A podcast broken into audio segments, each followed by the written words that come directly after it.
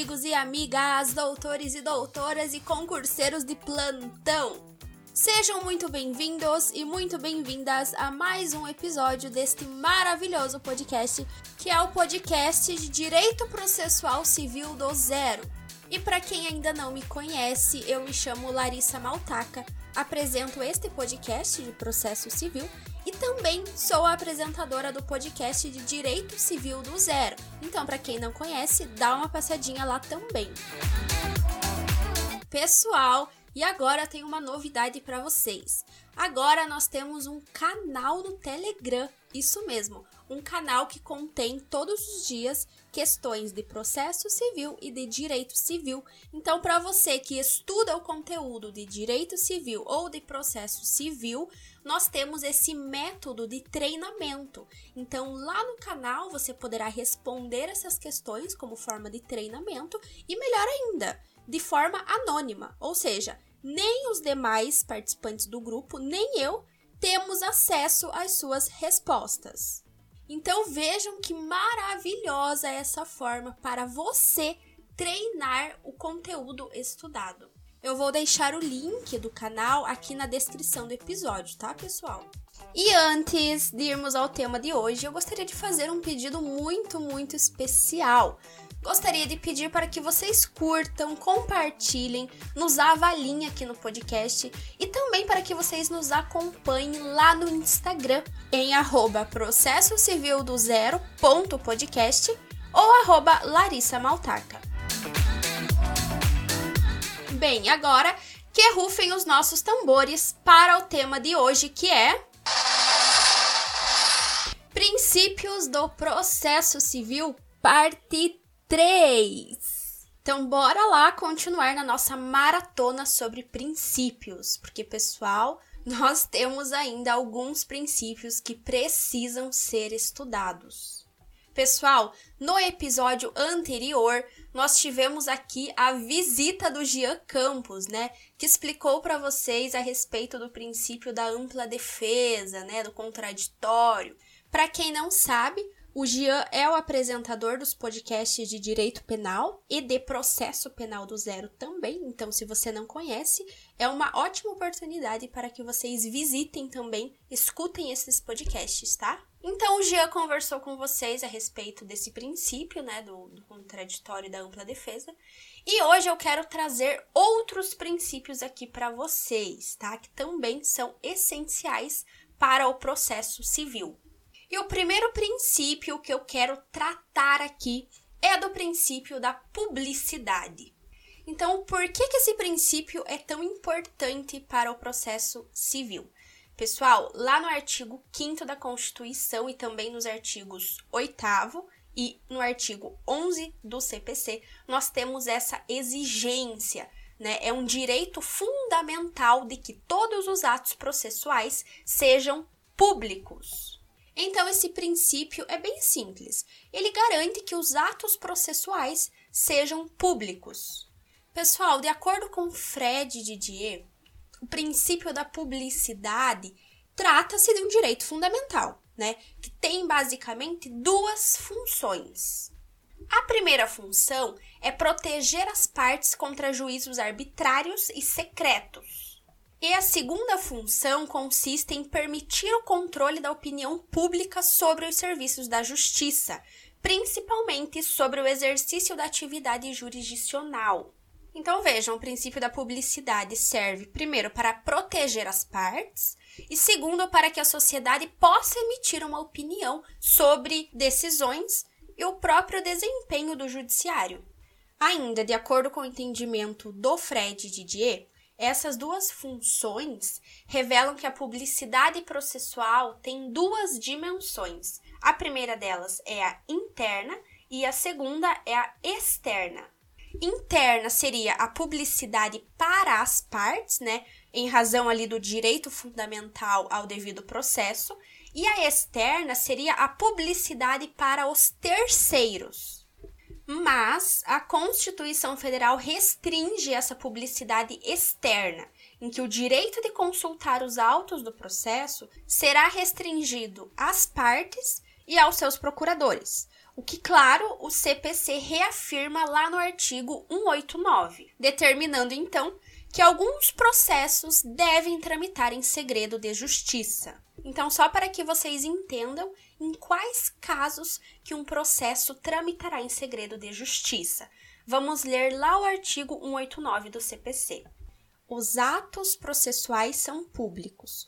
Todavia, tramitam em segredo de justiça os processos. Inciso 1 em que o exija o interesse público ou social. Inciso 2 que versem sobre casamento, separação de corpos, divórcio, separação, união estável, filiação, alimentos e guarda de crianças e adolescentes. Inciso 3 em que constem dados protegidos pelo direito constitucional à intimidade, inciso 4 que versem sobre arbitragem, inclusive sobre cumprimento de carta arbitral, desde que a confidencialidade estipulada na arbitragem seja comprovada perante o juízo.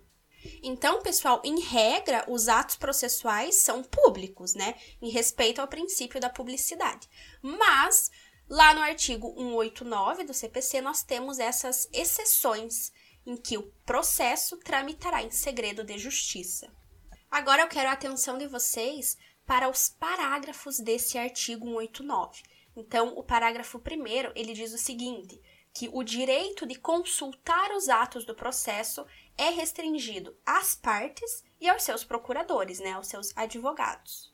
Agora, parágrafo segundo, o terceiro que demonstrar interesse jurídico pode requerer ao juiz certidão do dispositivo da sentença, bem como de inventário e de partilha, resultantes de divórcio ou de separação. Bem, pessoal, sobre o princípio da publicidade, era isso que eu tinha para tratar com vocês.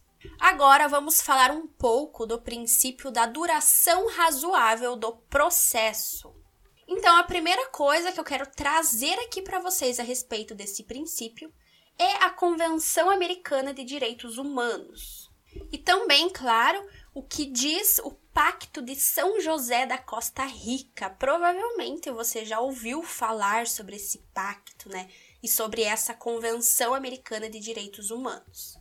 Então vamos lá. Artigo 8 da Convenção e artigo 1 do Pacto de São José da Costa Rica toda pessoa tem o direito a ser ouvida com as devidas garantias e dentro de um prazo razoável por um juiz ou tribunal competente, independente e imparcial, estabelecido anteriormente por lei, na apuração de qualquer acusação penal formulada contra ela, ou para que se determinem os seus direitos ou obrigações de natureza civil, trabalhista, fiscal ou de qualquer outra natureza.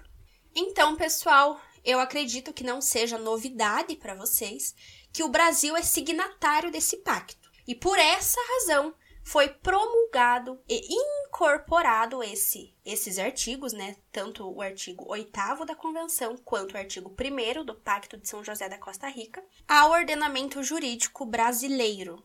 Isso por quê, pessoal?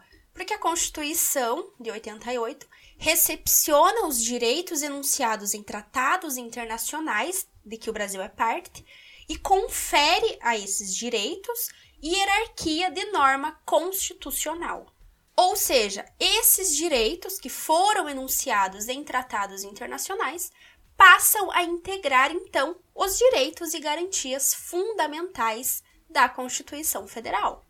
Então, o princípio da duração razoável do processo garante que todo cidadão tenha um prazo justo e razoável do seu processo, sem dilações indevidas.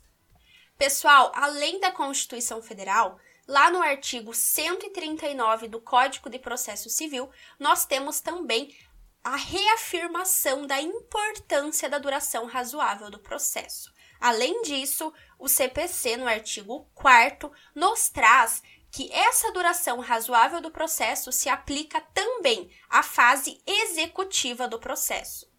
Pessoal, agora eu quero conversar com vocês sobre o tempo de duração de um processo. Então, qual é o lapso temporal razoável para a tramitação de um processo Então, pensando nisso, eu trouxe aqui para vocês o entendimento da Corte Europeia dos Direitos do Homem, que entende que devem ser observados três critérios para determinar se a duração do processo é razoável ou não. Então, deve ser observada a complexidade do assunto, o comportamento dos litigantes e de seus procuradores ou da acusação e da defesa no processo e a atuação do órgão jurisdicional. Pessoal, então o que isso quer dizer?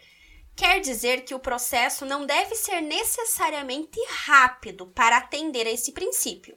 Rapidez não significa qualidade. Por isso, devemos entender que um processo deve durar o tempo razoável e necessário para que seja solucionada a lida em questão. E com isso, chegamos ao fim deste episódio. Eu espero de coração que vocês tenham gostado, mas eu quero lembrá-los que o que estudamos aqui não pode e não deve ser utilizado como o único método de estudo. Então busquem sempre, sempre se aperfeiçoar com a doutrina e com a jurisprudência. Esta aula teve como fundamento o livro O Curso de Direito Processual Civil de Fred Didier Jr. Mas me contem lá no Instagram o que vocês acharam deste episódio foi bom? Eu estou esperando por vocês lá nos perfis de arroba processo civil do zero ponto podcast e arroba Larissa Maltaca. Bons estudos e até mais!